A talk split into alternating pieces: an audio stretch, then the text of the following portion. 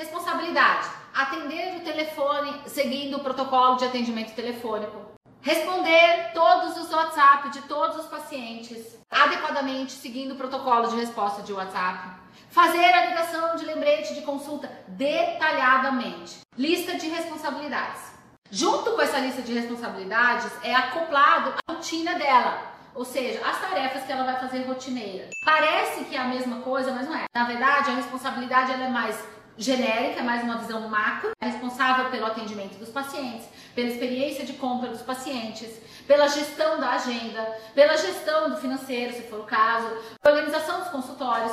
É, são as responsabilidades. Depois, acoplado a isso, vem a lista de rotinas. Estou te dando hoje um conceito teórico do que tem que ser feito para o seu consultório ande no piloto automático, para você não ficar repetindo todo dia o tempo todo o que tem que ser feito.